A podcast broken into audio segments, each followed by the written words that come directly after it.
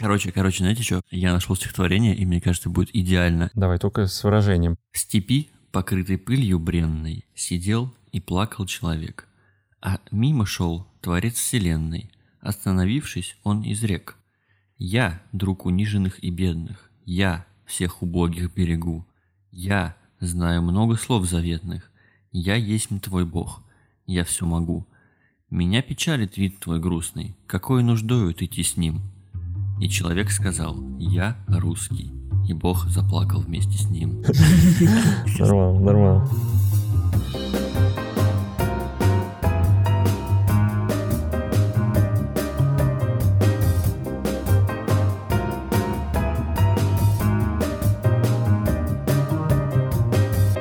Всем привет! Сегодня мы хотим поговорить про непростую и для многих очень эмоциональную тему. Многим кажется, что это что-то святое, и говорить про это нужно либо с придыханием, либо с пафосом или вообще на повышенных тонах. Я вот думаю, если бы мы все могли говорить на эту тему спокойно, то жизнь бы наша вообще заиграла новыми красками. В общем, выпуск наш этот про патриотизм, про гражданские чувства и, не побоюсь этого словосочетания, любовь к родине. Меня зовут Михаил Волков, и ввязались со мной в эту авантюру Данила Гулякин и Валерий Горбачев. Вначале, мне кажется, было бы неплохо просто чуть каждому сказать об общей позиции, что ли, или о том, какие у нас дополнительные факторы, которые могут повлиять на это. Я в нашей беседе представитель загнивающего Запада, так как я в данный момент проживаю уже несколько лет на территории не России, а Евросоюза. Добавок к этому еще и спойлер, отношение к патриотизму у меня по большей части негативное, но это не мешает любить некоторые очень, не, не очень, исконно русские человеческие черты, язык, культуру, ну и вообще много всего, что с этим связано. Вы что-нибудь хотите о себе сказать? Сейчас, подожди, мне надо пару секунд подумать. Мы полгода не записывали. Ты мог подумать за эти полгода? Я думал о другом.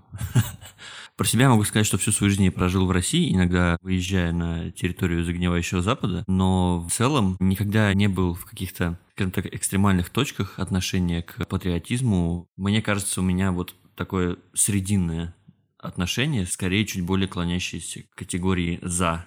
Ясно. Конечно, хотелось бы сказать, что я патриот, потому что нам в этой беседе явно не хватает человека, который разделял бы эту социальную позицию, но я, пожалуй, тут буду находиться ближе к Валерию, потому что я всю жизнь прожил в России, я и на территории Евросоюза загнивающего не выезжал, то есть я исключительно русский паренек.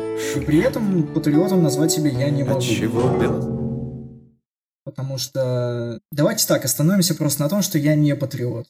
А почему, мы узнаем впоследствии. Итак, погнали. О чем хочется поговорить прежде всего? Мы не думаем о России каждый момент времени. Когда, не знаю, чистим зубы, ходим гулять, смотрим кино, общаемся с друзьями, мы не думаем, как там у Родины дела. Не думаем ни о флаге, ни о гимне, ни об истории. Мы живем в своем каком-то пузыре.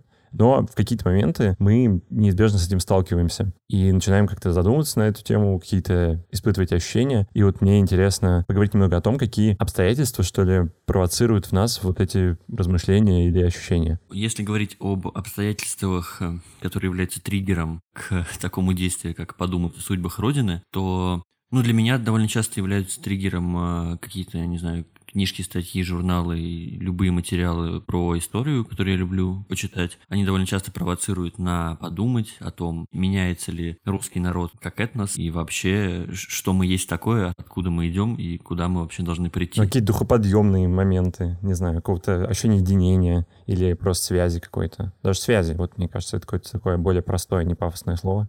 Слушай, да, слово связи хорошее, но я не ощущаю вот в те моменты, в которые ощущают все, вот эту вот связь с народом, будь то какие-то спортивные победы, будь то какие-то памятные даты, например, День Победы или, не знаю, Новый год или что-то такое подобное. Нет, я не ощущаю, возможно, в этом моя какая-то глубинная черствость и трагедия, но единение с народом, чтобы мне было хорошо, и вот народу моей страны было хорошо, я уже давненько не ощущал и с большим трудом вспомню, когда это было последний раз. Ну вот, например, если мы говорим про спортивные состязания или что-то, я вот, например, всегда очень сильно это ощущаю во время Олимпиады, например. Я вот люблю смотреть просто вот все, что угодно, когда начинается Олимпиада, будь это гребля, керлинг, э, прыжки в воду, просто любая очень странная хрень, я готов ее смотреть. И мне кажется, что вот очень важный компонент почему, это потому что ты включаешь телевизор или там интернет-трансляцию, ты вот находишь в списке участников заветный этот триколор. В последнее время стало модным находить серый флаг э, олимпийских атлетов из России. И все. На ближайший час этот человек, спортсменка, спортсмен, они для тебя родные. И ты вот переживаешь за них как за себя. И у меня всегда почему-то это очень сильно работает, такое, знаешь, мгновенное включение эмпатии. Плюс у них же там вся их жизнь решается в этот момент. И тебе еще комментатор про них рассказывает, как он там тренировался, как он прыгал в своем бассейне в деревне. И у тебя тут просто полноценная драма, но она такая реалити-шоу здорового человека. Да, я понимаю, о чем ты, но у меня такого триггера нет. Давай спросим у Гула, может быть, он нам пояснит. Поясни за триггеры, Гул.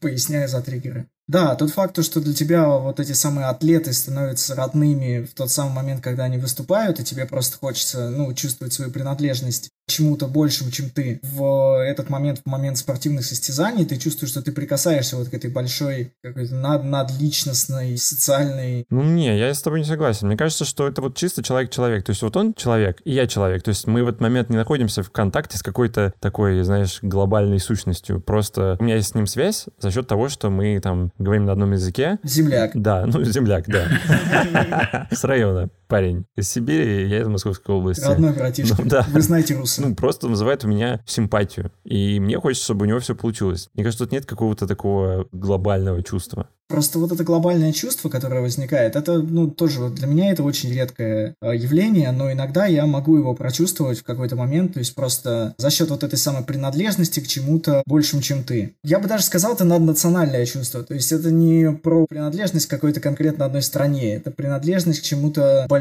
общему, ну, то есть те эмоции, которые я вкладываю в тот момент в эти самые спортивные состязания, те эмоции, которые испытывает атлет тот же самый, они как бы смешиваются, и получается вот этот тандем болельщика и спортсмена, он выходит за рамки национальных принадлежностей. Я могу на самом деле с тем же успехом болеть за какого-нибудь норвежца, например. Просто чем-нибудь он мне понравится, какое-нибудь имя у него будет прикольное. Ну, подожди, резюмируя, ты хочешь сказать, что патриотизм это, в принципе, такое же для человека ощущение общности с кем-то, как и любые другие, будь то кружок по интересам там, э, или общность людей, которые играют в датан или что-то еще. То есть это такая же общность, как и все остальные. И ничего в этом особенного нет. Да, пожалуй. Все, ты верно описал. И второй момент, который мне тоже хотелось обсудить, но в всем случае, который для меня вот такой триггер тоже. Ну или даже не триггер, это просто скорее то, через что я ощущаю связь вот с этим местом, со страной, с ее историей. То, что называется культурой. То есть это произведение искусства, будь это книжки, музыка и так далее. Ну вот Например, условному французу для того, чтобы он понял, например, Достоевского, нужно перелопатить кучу литературы, получить какую-то кучу опыта, приехать в Россию, поговорить с людьми. Ну, в общем, им нужно провести огромную работу несколько лет, чтобы он как бы понял большую часть вещей, которые вообще Достоевский имеет в виду в книжке. А мне, например, достаточно было просто родиться в России. Ну, и вот я себя чувствую в этом плане немного привилегированным. Потому что мне, например, очень нравятся эти книжки. Я понимаю, что я могу из них получить гораздо больше, чем представитель любой другой страны, другой культуры. А я носитель этой культуры и могу ее благо как-то воспринимать более глубоко, что ли. И мне вот это очень ценно. И в этом плане я могу сказать, что да, наверное, я патриот, но я не уверен, что по словам патриота это подразумевается. Ну, почему? Это тоже патриотизм. Ну, то есть ты говоришь о том, что у тебя скачан этот самый культурный код. Он в тебя загружен, и за счет этого ты можешь понимать все русское и чувствовать все, не прилагая вот этих самых усилий, как этот пресловутый француз. Ты можешь э, ощущать Россию каждой клеточкой своего тела. Но опять мне очень хочется уйти от этих пафосных формулировок. Мне кажется, это какая-то очень простая на самом деле история. Ну, то есть мне кажется, что вообще взаимоотношения со страной — это ну, вот как ты сказал, да, это как взаимоотношения в кружке по интересам. То же самое, как взаимоотношения, не знаю, с семьей, с родителями. Это просто вот еще одна какая-то штука, к которой ты вырабатываешь какое-то отношение. Я хочу ворваться в ваш диалог. Здесь, мне кажется, в наше обсуждение входит такая новая грань. Мне кажется, одна из самых противоречивых в нашей теме. Это так называемая гордость, потому что, смотри, даже в том примере, который ты привел, мы там берем условную великую русскую литературу, и ты можешь ее понимать вообще на изи, и ты, значит, начинаешь ну, не в смысле ты как Михаил Волков, а ты как какой-то условный патриот в вакууме, начинаешь этим гордиться. Ну, не обязательно этим, возможно, историей, возможно, чем-то еще. Я веду к чему? Для меня всегда было довольно странным и таким э, колючим в понятии патриотизма вот эта вот гордость за то, к чему ты не имеешь, по сути, отношения. Какие-то исторические подвиги, великая культура и все такое прочее, это, безусловно, есть, и это, безусловно, часть нашего культурного кода, и это очень классно, но всегда вызывает некоторые сомнения, вот это вот чувство гордости, оно у меня возникает тоже но оно какое-то немного странное, вам не кажется? Я полностью согласен с тобой. Я хотел тоже как раз вставить свои пять. Вот это самое ощущение, это очень сильно связано с тем, почему я не очень люблю Россию как явление, как страну. Опа. Привет, ты чё, ел? Гул, ну ты давай мнение договаривай быстрее, просто чтобы ты успел до приезда. И что, аудиосообщение потом докинешь? Да, сейчас я соберусь как раз. Ну, я по, по, по пути КПЗ уже, в принципе, тоже поговорим гордиться за то, к чему ты не имеешь никакого отношения, кажется мне неверным. скажем так, выражусь мягко. Но это чувство у тебя возникает внутри? В том-то и дело, то что да, наверное, но есть очень большая разница между Россией сейчас и Россией, которая была тогда. И которую мы потеряли. Да. Это совершенно разные сущности. Я не могу гордиться условной Российской империи, просто потому что я никогда не жил в Российской империи, никто, кого я знаю, никогда не жил в Российской империи. Пусть я, может быть, понимаю, как там было и через ту же самую литературу или искусство, но при этом, ну, это просто... Мне лезут в голову слова, но они просто немножко немножко не подходит под наш PG-рейтинг. Скажи, как душа просит. Короче, это дрочево. Гордиться... Ну, серьезно, гордиться тем, чего нет. Что было когда-то, к чему ни ты, ни какие-то твои знакомые не имеют никакого отношения. У меня тоже есть небольшая история в тему. Когда готовился, я вспомнил, даже пересмотрел чуть-чуть интервью, взятое моим любимым. Сарказм. Николаем Солодниковым, Андрея Архангельского такой, по-моему, не глупый, интересный чувак. Ну, в общем, у них там как раз беседа на вот эту тему. И Солодников рассказывает ему историю, когда он учился в университете, у него была там 80-летняя преподавательница, она им рассказывала про то, что вот привезли русский импрессионизм в Париж, и, мол, весь Париж был на коленях перед русским искусством. И Солодников такой, вот когда я это услышал... Ну, я первый раз в жизни вот поймал, буквально поймал там пальцами вот это чувство гордости, когда человек при мне громко произносит русское искусство, перед которым стоит на коленях весь мир. Я бы предпочел, чтобы говорили с радостью, а не с гордостью. И не предлагали никому стоять на коленях. Нет, а это очень важно, потому что мы никогда не вернем слово «русский» нормальное звучание, покуда мы будем требовать либо на колени. Да мы не требуем на колени, просто не в надо. этом... И гордиться не надо, надо радоваться. Это спокойное, психотерапевтическое, э, не хирургическое, животворящее чувство и, и как бы и вся проблема уходит. Mm, да, это хорошо, это хорошо. Ну, гордость — это всегда история про то, что что-то лучше, чем что-то другое. А радость, ну, то есть ты просто, блин, клево. В всяком случае, я надеюсь, что моя штука с Достоевским, она не про то, что француз лох, не может понять вообще, э, в чем тут суть у народа богоносца, и про что крестьянин размышляет и созерцает. А я вот могу. А про то, что клево. Ну, там, ты чирик нашел на асфальте, блин, прикольно. Ты же не гордишься, что вот я нахожу чирики не так, как, как все остальные? Тихо, тихо, тихо, я горжусь. А вам не кажется то, что вот эта самая гордость и желание чувствовать себя лучше, чем другие, это вообще часть российского менталитета? Ну, мне кажется, нет. Да ладно, это очень выраженная во всех русских людях, в принципе, на всех уровнях жизни черта, что обязательно нужно гордиться. Сейчас все, просто готовься. Я сейчас развалю тебя. Что началось? Я подготовился. Не надо драк. На самом деле, думал про это именно в разрезе того еще, почему у нас так отличается восприятие, например, текущей политики России там в последние 5-10 лет, например, у нашего поколения, у поколения наших родителей я пришел к тому, тут понятно, что это не, не моя мысль, я где-то что-то прочитал и где-то додумал, и вот она получилась. Мне кажется, что это все наследие, на самом деле, советское, и связано оно с тем, что между государством советским и народом был такой своего рода контракт, сделка. И условия сделки были такие. Люди довольно сильно ограничены в социальном росте, в материальных благах, в социальных благах, то есть они не могут там путешествовать, э, у всех одинаковые машины и так далее, но зато они часть вот этой вот какой-то глобальной силы, которая круче всех на свете, которая первая в космосе, в которой спортсмены прыгают э, выше всех, выигрывают всех в хоккей, строят самую благородную державу, ну, в общем, и так далее и тому подобное. То есть это вот как бы штука, которая была сделкой. Мне кажется, еще отсутствовал огромный э, раздражающий фактор в виде социальной несправедливости, когда у всех одно и то же. У тебя нет триггера в виде несправедливости, да, твои ребята круче всех играют в хоккей, летают в космос, и ты такой, ну, нормально. Хотя, с другой стороны, мы сейчас, мне кажется, напоминаем немного мем, когда скрин с Ютуба и три каких-то мелких пацана обсуждают, как было жить при Сталине.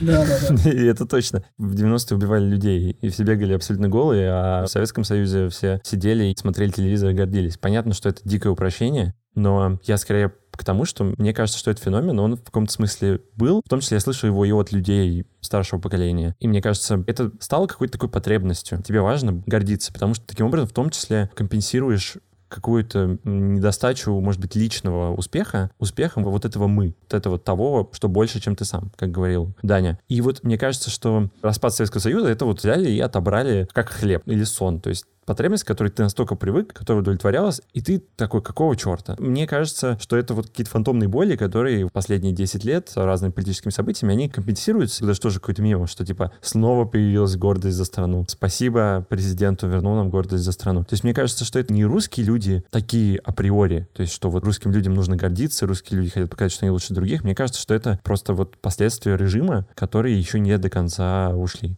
Мне кажется, это один из факторов, но все равно мне кажется, что это находится в менталитете больше. Ну а что, подожди, а что такое менталитет? Ну давай мы сейчас определениями займемся. Нет, ну я тут цитирую Катерину Шульман. Она политолог не диванный, как мы, а настоящий, но... Шульман это которая в «А поговорить» это вот это? Нет, это вопиющее проявление антисемитизма, но довольно смешное. Но просто я к тому, что я не уверен, что вообще менталитет существует. То есть, мне кажется, часто люди объясняют менталитетом то, что ну, они не могут объяснить. Ну, возможно. Мне кажется, что я просто использую его как какое-то определенное клише. Я заменяю понятие менталитет, культурный код. Для меня они близкие и подчас взаимозаменяемые.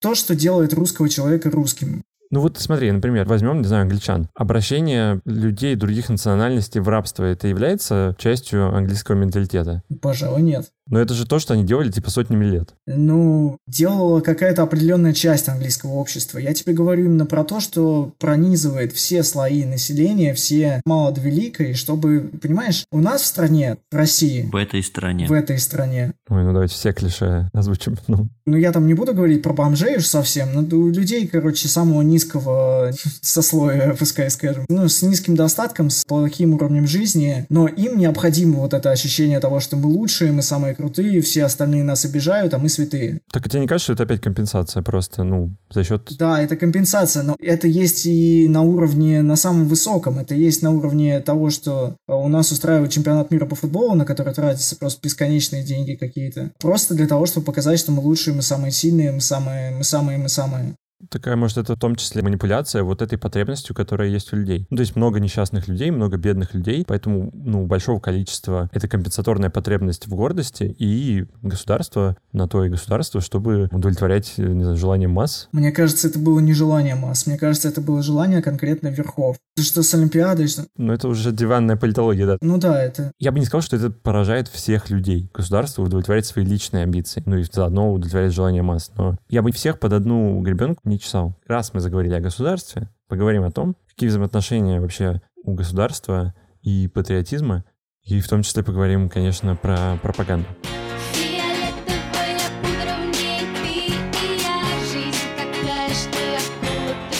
Ну, я могу прокинуть просто основную мысль, мне кажется, которую мы так или иначе разделяем, что государство эксплуатирует патриотизм. Ну, по максимуму. Я бы даже сказал, что это, мне кажется, для государства это в каком-то смысле механизм выживания. Если люди, населяющие государство, не будут в каком-то смысле патриотами, то если государство вступает в военный конфликт, эти люди не готовы будут пожертвовать своей жизнью ради государственных целей. Я могу только согласиться, что любое государство эксплуатирует патриотизм. Какой-то более элегантно, какой-то менее элегантно, но в целом этим все занимаются, это как анонизм, это не, нечего этого стыдиться. Мне кажется, что, конкретно говоря о России, Россия этим злоупотребляет очень сильно. Одно дело патриотизм в маленькой, в бедной стране, когда... По голосу сейчас заплачешь просто. Да у меня, на самом деле, у меня просто голос срывается. У тебя просто душа болит за Россию, ну что ты? Да, болит. Не любит он Россию. Россия очень сильно злоупотребляет патриотизмом. Но она злоупотребляет им, потому что это работает. То есть у нас людей можно кормить телевизором. То есть у нас люди могут жить очень бедно, не иметь каких-то социальных лифтов, ни возможности заработать себе на достойную жизнь. Но до тех пор, пока из телевизора льется поток того, что мы самые великие, мы лучше всех, мы можем стерпеть что угодно. Не-не-не. Примеров множество. Ну, холодильник всегда победит телевизор. И пока мы не в такой заднице, чтобы холодильник побеждал телевизор. Я бы поставил под вопрос твою исключительность, скажем так. То есть мне кажется, что это абсолютно не особенная история. И в очень большом количестве государств, назовем их развивающимися, э, момент доминации пропаганды, ну, он очень силен. Влияние пропаганды на умы и эксплуатация патриотизма этот момент, он на самом деле очень-очень распространен. Да, безусловно. И как раз в развивающихся странах патриотизм всегда находится на подъеме. То есть даже и чем беднее страна, тем сильнее вот это чувство национальной принадлежности. Мне, видимо, нужно привести просто примеры к своей точке зрения, чтобы вы поняли, о чем я. А, ну вот давайте возьмем Крым. Опа. Мы столько терпели, чтобы не, не затронуть тему Крыма. Ну давайте затронем, давайте потрогаем Россию за живое. Просто я по поводу доминации телевизора над холодильником хочу сказать. То есть после Крыма нам ввели вот эти санкции, и, ну не знаю, все так или иначе почувствовали, каково это, но при этом вот этот заряд патриотизма, заряд «Е, да, мы лучшие, Крым наш», оно намного более действенным оказалось, намного мощнее воздействовало на умы, чем пустой холодильник. Путин резко взлетел рейтинг, approval очень большой получился. Но это опять же ненадолго произошло. Ну, то есть, э, если мы обратимся к социологии, с момента подъема 2000 2014 году, с того момента каждый год постепенно падает рейтинг доверия президенту. То есть холодильник, он всегда выигрывает в долгую. Да, в долгую холодильник, безусловно, выигрывает. Но как короткие решения это очень неслабо сработало. Это была абсолютная авантюра, которая, конечно, да, сейчас можно рассуждать, это уже опять пойдет диванная политология, но это не было нужно, это не было необходимо. Ну, вот мне кажется, что вот как раз эта фантомная боль, как бы Советский Союз был империей, который на равных боролся с Западом, и Запад воспринимался как враг, биполярный мир и так далее. Возник этот момент в восприятии общества, почему это было так болезненно, что в 90-х и 2000-х Россия не была самостоятельным игроком, что ли. То есть она не могла ничего сделать так, чтобы это было поперек другим. То есть воспринималось, что все, вот мы все потеряли. И вот этот момент, что с одной стороны всегда было это ощущение несправедливости, что население Крыма большей частью русскоязычное и русско-этнические и так далее. И это многим казалось каким-то недоразумением, плюс это подпитывалось еще, ну, опять, пропагандой. И вот этот момент, что а вот мы вот так, как это мем всех переиграл. Мне кажется, это и как раз момент гордости за то, что э, мы вновь можем что-то сделать сами, что Россия может сделать что-то, что может быть даже не по правилам, но зато это отвечает какому-то чувству справедливости, что ли, может быть, искаженным. И мне кажется, что вот этого очень не хватало, и поэтому это так и сработало. Ну да, согласен. Отчасти да.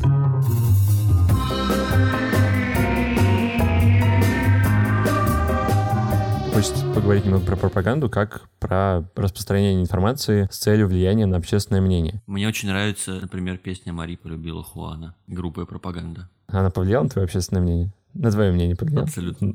Ну, в общем, и информация не обязательно является ложной, но в реальном мире это происходит нередко. И тут у меня, на самом деле, есть две байки. Я решил почитать про историю пропаганды, когда она возникла, и я нашел два примера, которые считаются первыми возникшими примерами пропаганды. Первый пример 3700-летней давности в законах Хамурапи вавилонских. Сказано в предисловии, что законы эти призваны защитить слабого от сильного, но на деле защищают преимущественно интересы богатых и за счет эксплуатации бедных и бесправных. Но вторая история еще забавнее. Куда уж дальше-то, Виталий? В общем, персидский царь Дарий, тоже 700 лет до нашей эры, нарисовал на скале историю о том, что был вот в Персии царевич по имени Бардия, он погиб, а на его месте оказался лже-Бардия. И этого лжебардию Дарий вывел на чистую воду, сверг и сам стал царем, освободив Персию от узурпатора. Но, в общем, при этом есть мнение у историков, что на самом деле лжебардии вообще никакого не было. Дарий просто завалил Бардию и стал царем. Но как бы решил рассказать хорошую историю про это. И при этом он на скалу ее нанес, и потом ему так понравилось, что он еще, по-моему, делал таблички копии со скалы и рассылал их всем знакомым. Ну, там, в Грецию и так далее. Но еще интересно то, что вообще пропаганда — это слово международное, понятно, оно из латыни, и оно в разных странах получило разную коннотацию. То есть, например, в русском или в английском это для нас ругательное слово. То есть это, очевидно, что-то негативное и часто связано с ложью и манипуляцией. А при этом, например, в Южной Америке нет этого. Слово пропаганда обозначает рекламу, что, ну, как бы не супер, конечно, но и ничего плохого под собой не несет. Я, наверное, все-таки не до конца с тобой соглашусь в том плане, что пропаганда это всегда что-то нарисованное темной краской, что это всегда абсолютное зло. Мне кажется, что иногда пропаганда может э, иметь какой-то позитивный эффект. Ну, если мы убираем за скобки какие-то абсолютно очевидные примеры, типа пропаганды здорового образа жизни и все такое, которое, мне кажется, никогда в истории не работало и не будет заработать, мне кажется, что... Сейчас, извини, я просто на секунду представил, что если бы пропагандой здорового образа жизни занимался Геббельс? Я просто себе представил такой митинг, на котором такой Ешьте яблоки! Вы хотите тотального здоровья! Вы хотите тотального здоровья! Да! Было бы интересно на таком митинге побывать. Да. И, возможно, после этого Кукол бы поменьше уже пил. Ну, короче говоря, мне кажется, есть э, определенные какие-то социальные ситуации, скажем так, в которых пропаганда может иметь позитивный эффект. Возьмем условный Советский Союз, который пропагандировал какую-то, не знаю, как это называется, социальную программу или социальный план жизни здорового человека, назовем его так. То есть ты отучиваешься в школе на пятерке, идешь в институт, отучиваешься в институте тоже на пятерке, после этого идешь работать, не знаю, на завод, работаешь на заводе, заводишь себе традиционную семью, дача, машина, все такое, и счастливо помираешь живешь лет, там, не знаю, в 70. Мне кажется, в этом плане пропаганда может быть хорошим примером того, как направлять людей, если они не особо знают, что делать. Потому что а, я думал, наоборот, куда не надо. То есть, типа, каждый подумает, ну, блин, ну это же дико скучно, и захочет прожить особенную жизнь. Ну, слушай, мне кажется, все-таки большинство людей не подумают, что это дико скучно, и вообще большинство людей, на самом деле, особо не знают, чем бы заниматься в жизни. У них нет какого-то вот этого ведущего стремления, типа, я хочу стать там художником, певцом, да вообще неважно кем. Ну, типа, дают ролевую модель? Да, да, да. Ну, естественно, эту пропаганду нельзя провести какими-то силами меньшими, чем силы государства, потому что ну, у государства монополия как бы на пропаганду. В общем, это, это классно, когда эта пропаганда здорового человека, когда она направляет большое количество людей, которые не знали бы, чем им заняться и что поделать, а вот так у них есть какой-то социальный план, социальная программа, и вроде как все пределе. Но опять же здесь очень важно, что эта пропаганда, направленная на благо, должна быть не криворуко сделана и в целом отвечать каким-то основным моральным э, принципам и направлениям, скажем так. Ну, просто нужно отделять обычную пропаганду от пропаганды политической. То есть мы всегда, когда говорим о пропаганде, мы имеем в виду пропаганду именно политическую, и поэтому мы называем ее ругательным словом, потому что политическая пропаганда почти всегда, почти во всех случаях, это плохо. Что касается пропаганды того же здорового образа жизни, это тоже пропаганда, но она в ней ничего плохого нет. Это и в русском языке то же самое слово используется, но при этом оно потеряет свою негативную коннотацию. Тоже читал про дебаты разные на тему пропаганды. В общем, было такие две школы исследователей, или как минимум два исследователя, которые друг с другом не соглашались. И один считал, что бороться с пропагандой с ее влиянием нужно за счет воспитания у людей критического мышления, повышения уровня образования и так далее. Вы, наверное, уже догадываетесь, что конец немного предсказуем. Ну, в общем, эксперименты поэтому провалились. Альтернативный подход был в том, что если есть какая-то пропаганда, допустим, пропаганда агрессии какой-то социальной группе, то бороться с черной пропагандой нужно белой пропагандой. И это как раз стало гораздо эффективнее. Мне кажется, Валер, наверное, прав в том, что это какое-то необходимое зло. Это есть в нашей жизни, пронизывает ее. И это просто метод, которым можно добиваться как плохих целей, так и хороших. Что это типа нереалистично считать, что пропаганда не нужна и что мы можем как-то просто ей сопротивляться. Раз уж ну, уже это потеряет актуальность к моменту выхода, и это в очередной раз покажет, что я познаю мир через интервью на Ютубе и Википедию исключительно, но в интервью Дудю, создателя телеграм-канала Нехта, была тоже эта тема про то, что они, по сути, борются за свободу белорусов, да? Крым прошли, белорусы прошли, чек-лист заполняется. В общем, э, они борются за свободу, они преследуют благородные цели, но при этом они во многом мягко пропагандируют агрессию в сторону агрессоров. Допустим, видео, где полицейский избивает, э, не знаю, женщину, и за это их будут сжигать. Или это белорусы не простят, и скоро их детей постигнет то же самое. Ну, то есть, это же, ну, по сути, тоже пропаганда. И она в каком-то смысле играет положительную роль. Она направлена на благие цели. Но при этом, ну, это же тоже полная жесть. Ну да, шило на мыло.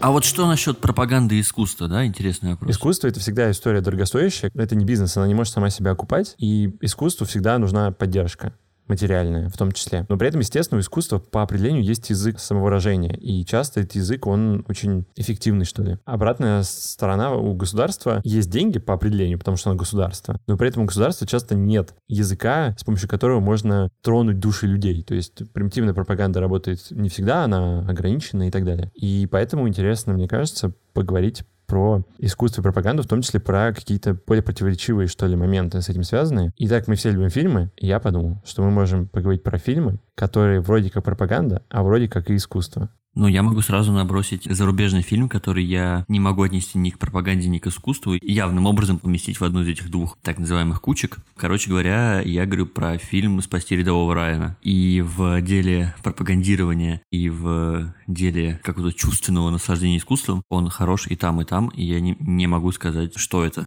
пропаганда или искусство. Он а, мастерски дергает за какие-то внутренние ниточки в плане сопереживания, в плане какой-то человеческой истории. Но в плане пропаганды здесь, мне кажется, идеальный пример такой мягкой пропаганды, когда тебе не говорится напрямую, что вот американские войска дали всем пососать, но вот как-то на заднем плане у тебя проходит эта мысль о том, что американские бойцы чистые, невинные, вообще идеальны, и они затащили всю Вторую мировую, и все в таком духе. А если бы я жил в так называемой Амурике, то я бы, конечно, возгордился страной после этого фильма. У меня есть пример. Э, это не фильм, это сериал. Американский сериал «Родина». Он очень политичный, он очень военный. Отнести его к пропаганде было бы очень легко, но только просто не совсем понятно, что конкретно он пропагандирует. С одной стороны, он пропагандирует типичные американские ценности, с другой, э, главный герой этого сериала возвращается после восьмилетней отсидки в плену у террористов. Сейчас будут спойлеры к сериалу «Родина», так что если вы хотите их избежать, переходите по тайм-коду в описании. Five, four, three, two, one и сам становится террористом. И причем то, что делает его террористом, это как раз действие американцев. То есть его не сломали, не превратили в бездушного зомби, который идет атаковать свою страну. Он, э, именно увидев действия своей страны и то, как бомбят школы и убивают детей, он решает пойти и взорвать Белый дом. Ну, то есть, условно говоря, это пропаганда американская и одновременно антиамериканская. И поэтому, да, мне очень зашел этот сериал, потому что, ну, его нельзя описать каким-то одним цветом. Мне на самом деле два примера пришло в голову. Первый — это один из любимых Бондов моего детства, «Шпион, который меня любил». Там история в том, что Бонд отправляется на очередную операцию, и он понимает, что на этой же операции есть агент КГБ, или, как сейчас модно говорить, агентка, агентесса, агентесса КГБ, и они становятся конкурентами, но потом, естественно, у них пробегает искра, плюс договариваются КГБ с Ми-6, и они начинают работать вместе против злодея какого-то мультимиллиардера очередного с подводной базой. Ну, в общем. Подводная база нормальная тема, кстати. Если бы я был мультимиллиардером... Ну, не, не, круто, круто. Мне кажется, именно двойственность в том, что, с одной стороны, Джеймс Бонд крутой, и это Аня Амасова тоже крутая. И вроде как русские неплохие но при этом, естественно, даже когда они работают вместе, она попадает в плен, у нее там что-то не получается, ее там ловят и так далее, и он, естественно, постоянно приходит к ней на помощь, и без Джеймса Бонда она бы ни за что одна не вывезла.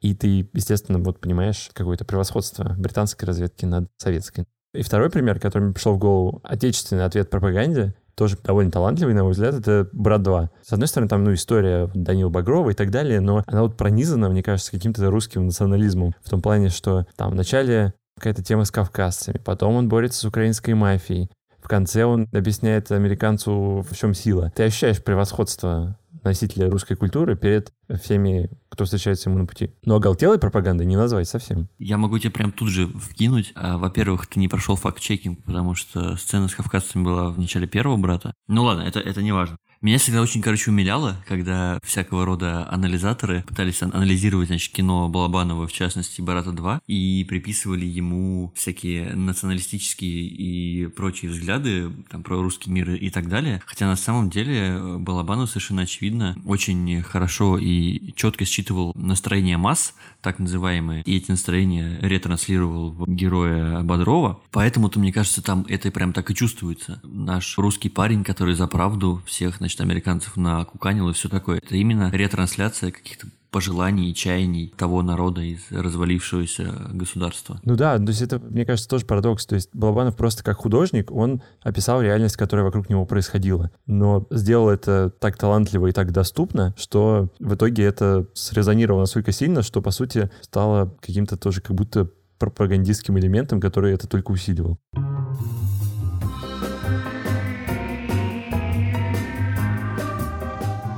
Что мне хотелось еще обсудить по поводу пропаганды, это тоже такой неочевидный момент. Мы говорили про историю, и вообще за последние годы, когда ты узнаешь какие-то исторические факты, и ты такой, хм, что-то я не помню этого на уроках истории. Я, конечно, не самый прилежный был в школе, но я подумал о том, что интересно, вообще вот какие-то вещи в наших учебниках они были, и я их просто не запомнил, или их действительно не было.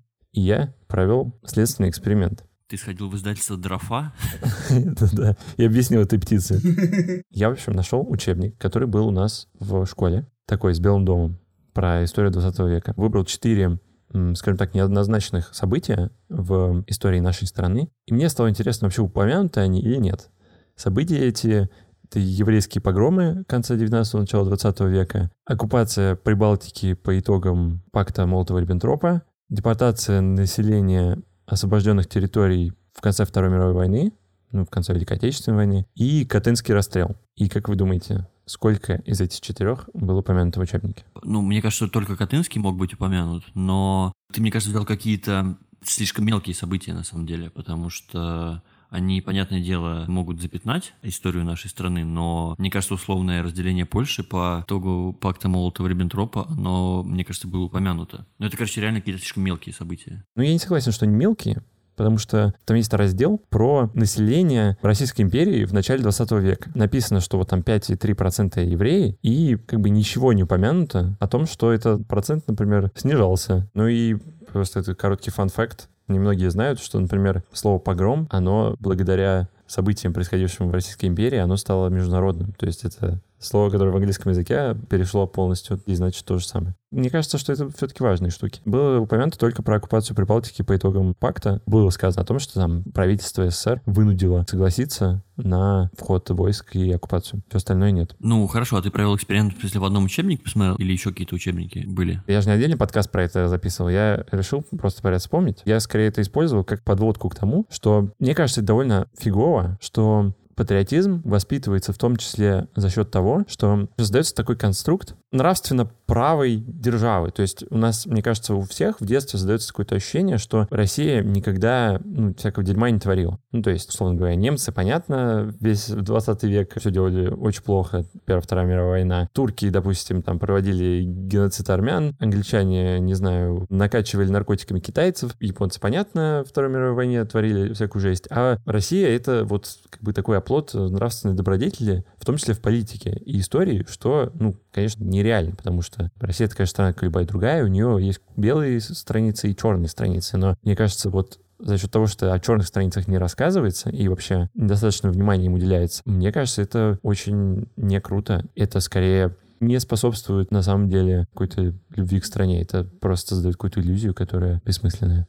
Здесь я скорее вступлюсь за авторов учебников истории. У меня есть два контраргумента тебе. Первый контраргумент. Я повторюсь, что действительно ты, наверное, выбрал не самые удачные и большие события для проверки, потому что про условный вот самый такой триггерный период э, истории там 37-38 год, про репрессии, про них ну, рассказывается, пишется в учебниках. Если бы все было так, как ты говоришь, что темные страницы вырываются из учебников, про это не писали бы. Я, смотри, я делал акцент на элементе гражданского национализма, то есть на элементе того, что мы лучше других.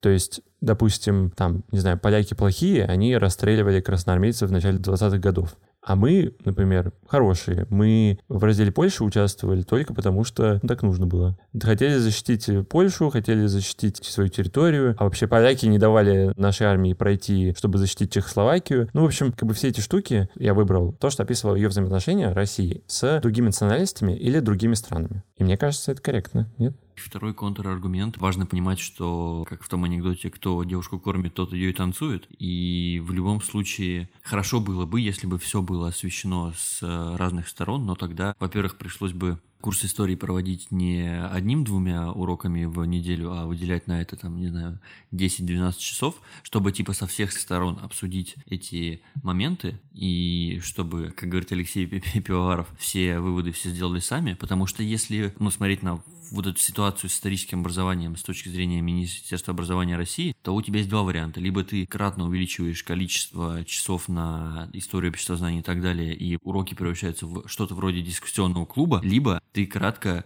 и емко подаешь, что было так, позиция такая, потому что если ты это подашь частично с негативной точки зрения или хотя бы даже дашь повод как-то усомниться, то, ну хорошо, ты дашь повод усомниться, там условно дети усомняться. Только часть из них полезет э, разбираться, как все было на самом деле и все такое. Здесь... Но мне, мне кажется, на самом деле, этого, этого даже достаточно. То есть, мне кажется, просто постановка даже дискуссии о том, что есть как бы сторона одна, а есть сторона другая. И этого, мне кажется... Это называется критическое мышление. Нас в школе не очень учат критическому мышлению. Ну, это более глобальный вопрос. Нам выдают э, информацию, которая полезна линии партии. Действительно, про темные страницы в истории России нам практически ничего не говорят. Даже те же репрессии, про которые Валера упоминал, они тоже затронуты, ну, насколько я помню, опять же, они затронуты только вскользь. И, как правило, говорится в основном о личности Сталина и о том, что миллион, миллиард расстрелянных лично Сталиным. Просто потому, что после развенчания культа личности э, стало возможно как бы говорить об этом. А что касается действительно темных страниц в истории России и того, что мы делали неправильно, нам не говорится ничего в школах.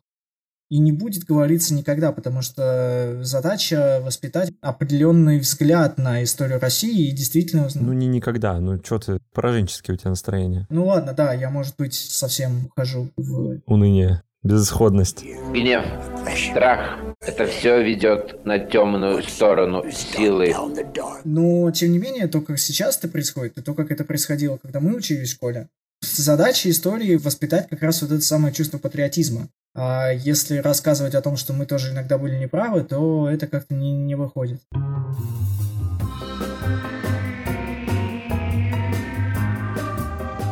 Про гражданскую позицию мы становимся все старше и, естественно, мне кажется, думаем все больше, во всяком случае, я думаю о своих правах как гражданина и о своем каком-то долге, что ли. Чувствую свою роль в жизни общества. То есть, когда там мне было 20 лет, я об этом не думал. Я думал, когда мы в следующий раз играем в доту. А теперь мне важно, за кого мне голосовать и каким образом проявлять свою гражданскую активность. Ну, так как в силу разных причин, помимо того, чтобы отдать голос на выборах, эффективность чего, скажем так, не всегда однозначно. Лимитирована. Да, лимитирована. Ну, есть множество других видов активности, которые часто связаны с тем или иным риском. И вот мне хотелось чуть об этом поговорить. Вот для каждого из нас, где линия, за которой ты такой, окей, вот тут я уже, ну, там, условно говоря, иду на улицу, понимаю, что, ну, пора действовать. То есть я не, не могу дальше пассивно принимать то, что происходит. Ну, например, я давно уже чувствую, что эта черта уже пройдена. Я хожу на митинги, когда они бывают и выступаю, пытаюсь как бы проявлять свою гражданскую позицию не только тем, что голосую за какого-то определенного кандидата.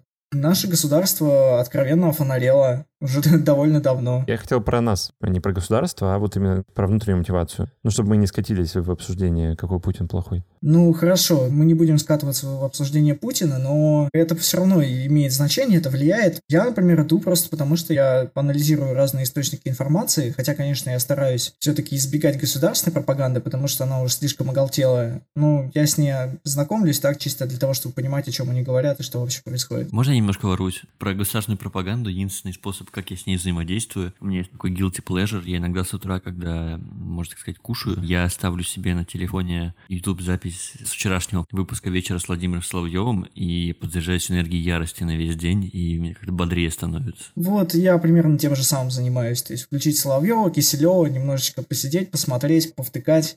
И потом хочется на улицу идти. Меня, кстати, другое немного. Я открываю сайт РИА Новости, и там у них есть аналитики. И они пишут колонку на любое событие. Они пишут в таком относительно интеллектуальном ключе. Ну, как бы всегда вывод — это то, что Россия окружена врагами, а мы все делаем правильно. Естественно. И вот мне просто э, это интересно, как интеллектуальное упражнение. То есть я вот думаю, как они очередной инфоповод подведут под этот вывод. Как бы подводишь под этот ответ, как Валера делал. С домашним заданием по геометрии. Ну, это просто очень любопытно. Извини. Нет, нет, ничего. Я, в принципе, почти закончил. Просто я говорю, что для меня черта давно уже пройдена, и я хожу на улицу. А вот ты ходил на, вот, например, одиночные пикеты? Нет, одиночные пикеты я пока еще не доходил до этого. Но какие-то глобальные митинги, ну, те, которые собирались после рабочих часов, я пытался попасть. А, я митинги не посещаю. Я как-то не знаю, я уже просто lost my religion. Я не думаю, что в этом есть какой-то смысл, потому что ну, не знаю, я, короче, просто не, не вижу в этом смысла. Я прекрасно понимаю, что все плохо и так далее. Я прекрасно понимаю силу нашего с вами противника. Мне кажется, в общем, массовым народным вече не решится вопрос, поэтому я, я кажу «не». У меня двойственная история, потому что, понятно, я нахожусь в другой стране, я, конечно, могу ходить к посольству. Я пару раз думал, я был на грани, но ехать в другой город мне было, ну, честно, не собрался. Э, но при этом я просто поддерживаю материально организации, ну, которые помогают политзаключенным, там, ОВД-инфо и так далее. И так чувствую, что я как-то свою совесть немного успокаиваю. Мне кажется, это все про успокоение совести, такая штука. Ну, то есть тут нет темы в том, что вот ты выйдешь, и от этого... Что-то изменится, да. Все изменится. Понятно, что от одного человека ничего действительно не зависит, но ты делаешь вот этот небольшой вклад, и, может быть, это не просто так. Для меня вот большой был момент в этом году что-то запостить на политическую тему. Для меня это было целое преодоление себя. Мне было очень тяжело. Мне казалось, что это как-то очень пошло, очень глупо, очень... Недостойно. Поверхностно, да, это ничего не стоит, как будто ты этим кичишься, но при этом, с другой стороны, ну это лучше, чем ничего. И вот мне тоже показалось, что вот что угодно лучше, чем ничего, то даже какие-то небольшие вещи, у них появляется небольшой какой-то смысл. Так как-то я это чувствую, что ли.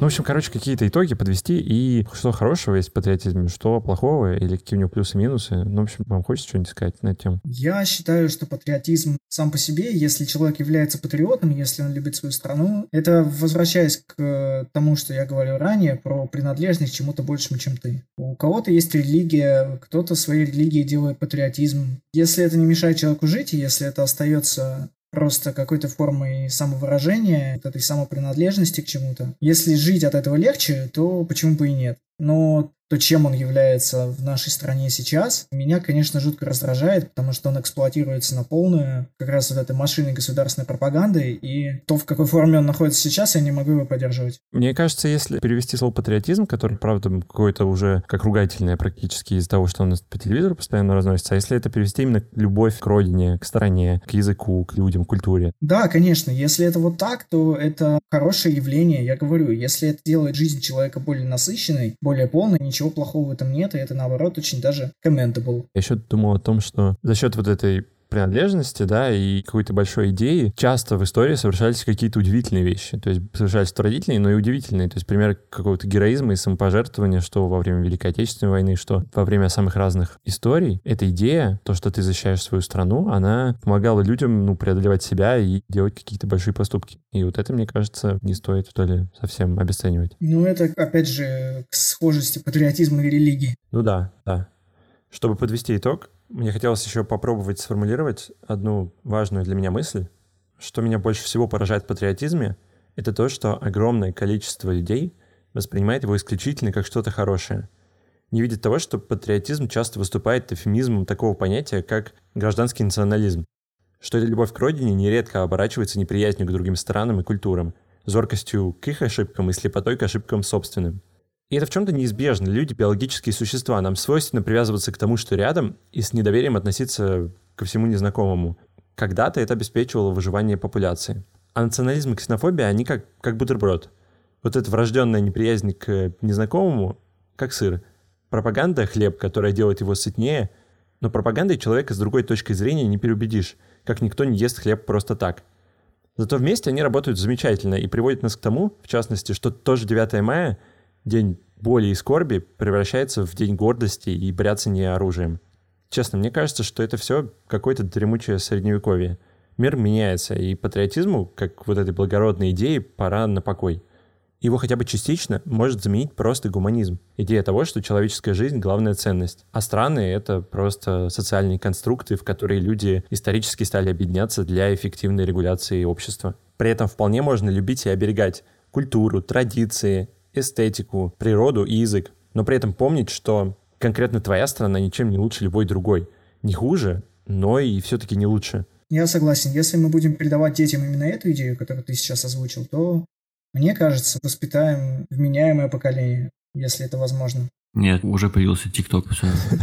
Об этом поколении можно забыть, вот через одно можно уже пробовать. Кстати, про гордость или радость от э, культуры. Буквально вчера мы собирались с друзьями, устраивали вечер анимации, смотрели мультфильмы, которые каждый из нас смотрел в детстве. Ну а ребята были из разных стран. Германия, Корея, Нидерланды и, соответственно, Россия. Я, конечно, должен сказать, что советская анимация, она вообще, хочется сказать, впереди планеты всей. В ней есть что-то очень-очень особенное. При этом чувствуем не только мы, но наши друзья тоже согласились, что есть что-то очень особенное в наших мультфильмах. И вот это тоже какой-то такой пример не гордости, а вот именно радости.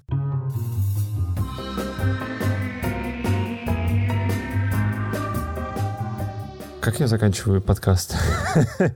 Забыл уже? Да. эм, Спасибо, что были с нами. Подписывайтесь на нас в телеграм-канале, советуйте нас своим друзьям и родителям. Вы пишите комментарии, пусть они тоже пишут комментарии, ставят оценки. И вообще, нам очень не хватает прослушиваний и связи с нашими слушателями. Клим, пиши два комментария. Да, два лайка не ставьте, а два комментария пишите. Всем пока, всем гуманизм.